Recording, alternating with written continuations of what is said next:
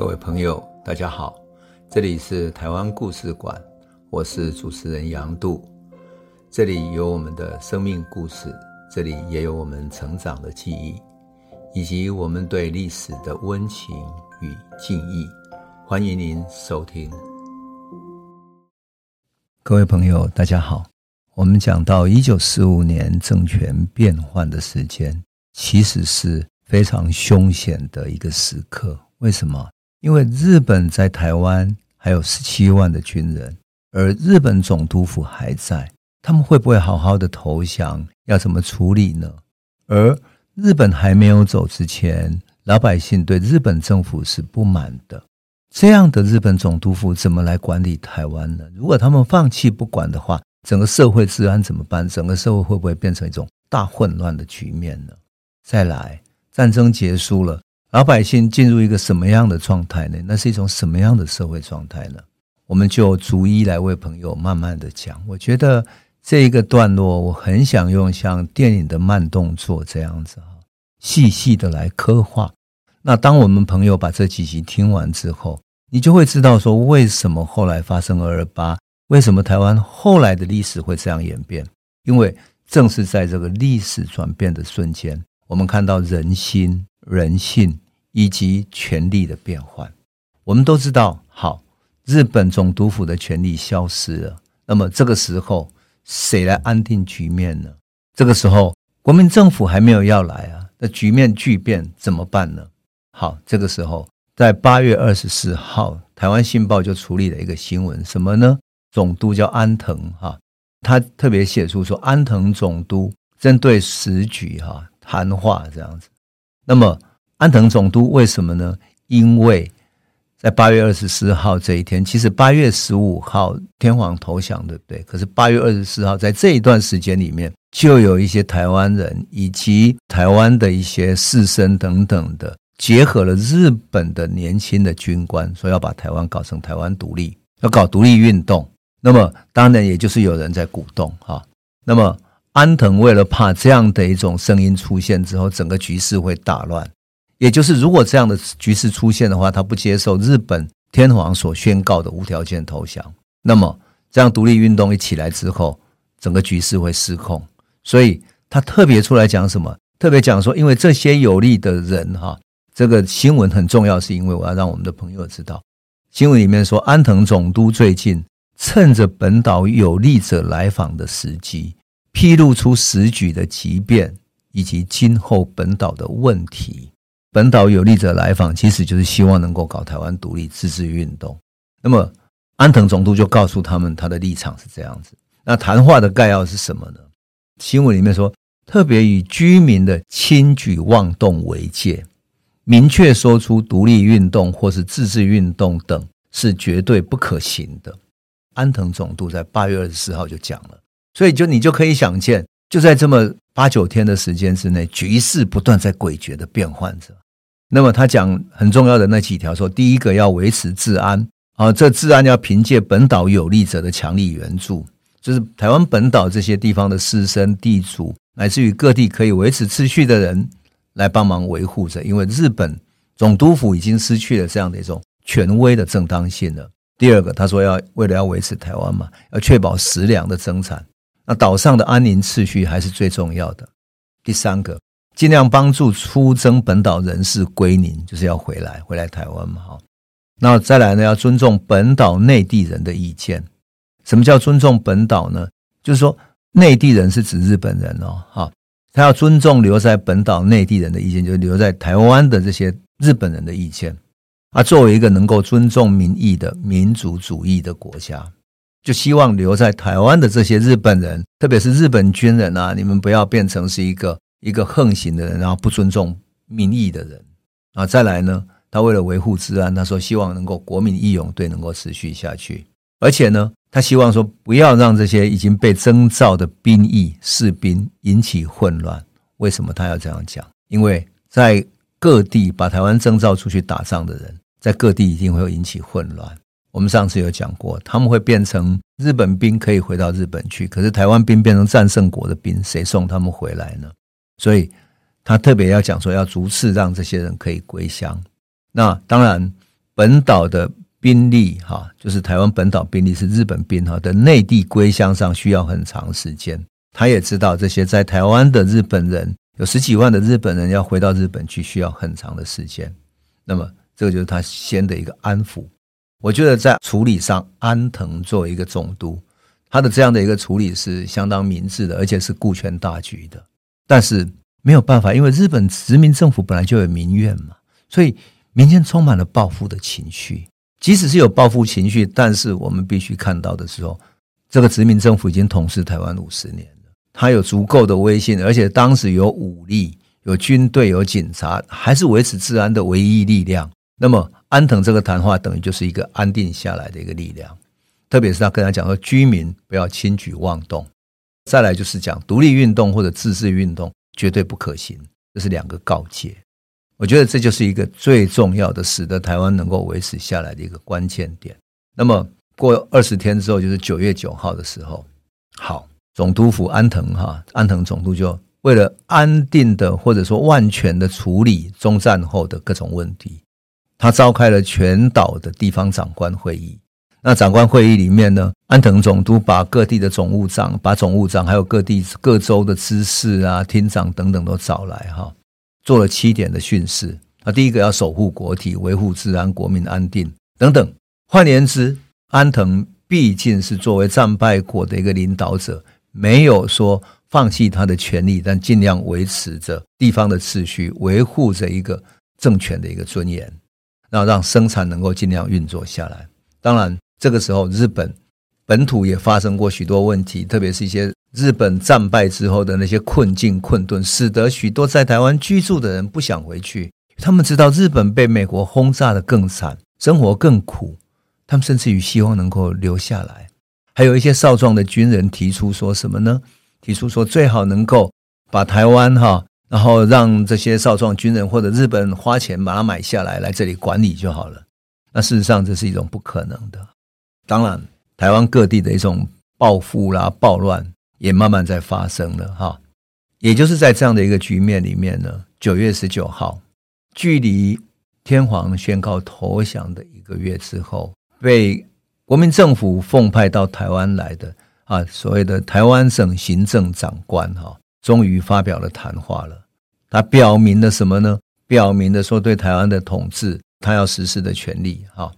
那他谈话有一个重要的讲话，就是说要遵照国父遗训，实行三民主义，让台湾同胞从不自由的生活中解脱，得到自强康乐的幸福。那么，为什么派陈仪来？因为陈仪懂得日本，他留学日本，同时陈仪有一个日本的太太，他等于是了解日本。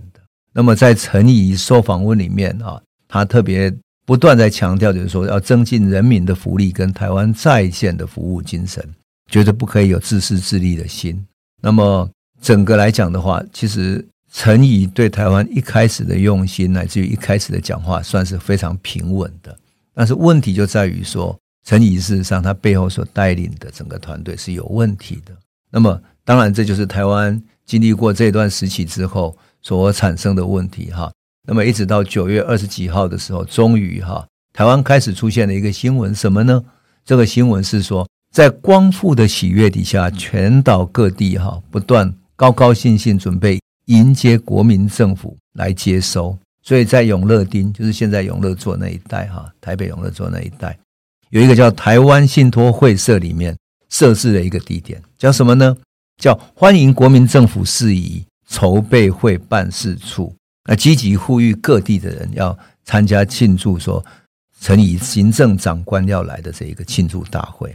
那当然要举办很多仪式，所以他们在新闻上就呼吁什么呢？会说家家户户要挂上国旗，挂青天白日满地红的旗。第二个，各家各户要张灯结彩，做出喜洋洋的样子。然后在室内几个重要通道上要设置绿门，就是一种欢迎的门。然后还有一个表演的演艺大会。然后一些学生要组织起来，有艺术欢迎的队伍。然后呢，这些学生大家以及群众要排列起来，像墙一样的沿途欢迎啊。青年学生要举着旗帜列队欢迎，欢迎国军来台接收。就这样子，这就是一种整个社会是在一种期待的心态底下。当然，这个内部里面也充满着暗潮。什么暗潮呢？过去跟着日本人走的这些被台湾人称为“萨卡”的走狗们，也要赶紧加入这个欢迎的行列，加入欢迎新政权的行列，然后他可以成为新政权里面的新宠。你可以想见，每一个时代都有投机分子，而这些投机分子跑的永远比这些有骨气的人快。有骨气的人还觉得做事情要有原则底线，而投机分子他当然跑在前面。当日本的权力结束了，新的权力中心来临，他当然霸上去。所以就造成什么？造成当时要欢迎国军来的人里面有许多过去抗日的人。抗日的人当然期待于国军来临的时候，台湾整个社会是充满未来民主自治的希望的，充满改变台湾的未来的这样的一种期待。而这些投机分子也要加入到欢迎的队伍，赶快去扒着新的政权，取得新的位置。然后他们就在这个欢迎队伍里面发生各种矛盾、各种冲突。当然，那些琐琐碎碎的，我都能够在比如说吴新荣的日记，比如说陈毅松的回忆录里面看得到他们各种小小的矛盾，或者说为了旗帜、为了欢迎谁在前面等等。可是你都可以想见嘛。要来欢迎的人里面，当然是过去抗日的人居多，而这些投机分子过去扒着日本人，你又要挤进来，当然就被排挤。于是这些被排挤的过去投机者又说他们要另外弄一个欢迎的队伍出来，就这样子产生一种混乱。可是台湾社会呢，也慢慢在改变了。九月二十二号，同样的这一天，台湾新报上刊登了一则消息，讲哪里呢？讲万华。讲台北的万华龙山寺这一带，当时报纸的这个故事讲一讲，因为它的标题叫什么呢？它标题叫做“宛如店的洪水”，店就是小店嘛，小店开多到什么呢？那些小店宛如店的洪水，就像你今天到万华去，看到万华夜市那些小店啊，那些夜市摊子那么多，好像洪水一般挤满了街道，这样，这个就是。一九四五年九月二十二号，《台湾新报》的报道，他说：“他这样说哈，一到了夜晚，就好像披上了色彩般的，有着朝气与活力，店与店不断地接续蜿蜒，在万华车站到龙山寺这段路间，这些店就代表着新台湾的象征吧。牛、猪、鸡、鸭等等的肉在店里贩售，高高堆起的肉。”引起市民的好奇心，可以想象，人们已经褪去了严酷战争的色彩，激烈战争的反动是历史的逆转。高声呼喊的贩卖声以及客人的哄笑声，充分反映出了大家从战争生活中解放出来的自由。市民的购买力也赶走了烦恼。鲑鱼一斤十六元，好吗？芝麻油四瓶二十八元，可以吗？牛肉一斤十六元，好吗？市民们可以买到他们想要的商品了。龙山寺的一隅一个小角落，有露天的赌博场。眼神锐利的男子在掷骰子的时候，十元钞票就在赌桌上，看着你来我往。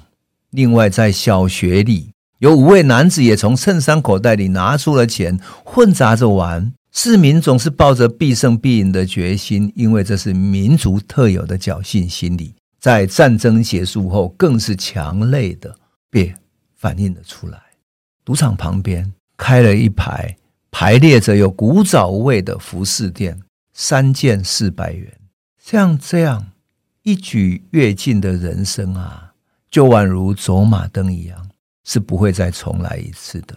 另外，还有兵队的血、军队用的衣物，这些都是战争后的遗产。新生后的台湾，强而有力的生命力，就由龙山寺广场开始燃烧。和平的战争行列，就在全台湾一次的步调中持续下去。每一次在重读这一段的时候，就觉得。结束了战争的万华这一带，多么鲜活，多么充满活力。一直到我后来在一九八零年代、七八十年代在中国时报上班的时候，现在万华那里有还是有好几个摊子在卖军用品店。后来我看到这个报道，才想说啊，原来这种卖军用品的皮鞋啦、靴子、军裤等等的，是从一九四五年就开始了。一九四五年战争结束了，这些日本军人都要回去。日本军人脱下了军装，所以他的军靴，所有这一切都没有用了，卖掉吧。日本人把所有的东西卖掉了，然后就变成拿在街道边卖。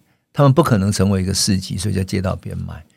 还有一些地方也是啊，像比如说厦门街，我们都知道，他也卖一些衣物、书籍等等，就变成旧货的一种市集。古岭街也是这样的一种市集。当然，台湾老百姓不会只有这样子啊，因为一旦社会秩序没有人来进行管理的时候，会怎么样呢？赌博就开始了。所以也是在九月的时候就发生过这样的一些事情。什么呢？因为警备的松弛，所以路边赌博的风气开始盛行。